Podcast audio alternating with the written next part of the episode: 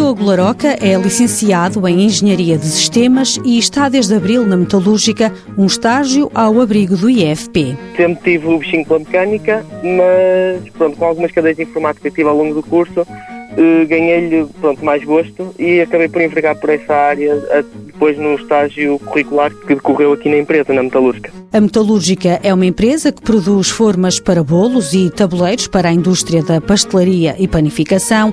O estágio tem passado sobretudo pelo Departamento de Conceção e Design. O meu estágio passou principalmente pela ajuda à implementação e desenvolvimento do novo sistema de gestão de produção, que estava na fase final de implementação, mas que, por ser muito parametrizável, eh, precisava de ser adequado à realidade da empresa.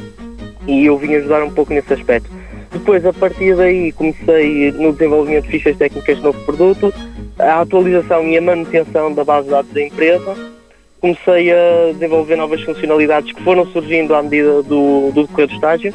O estágio ao abrigo do IFP começou em abril. Diogo Laroca também tem trabalhado na análise de produtividade e está a tirar um mestrado em Engenharia Eletrotécnica e Computadores.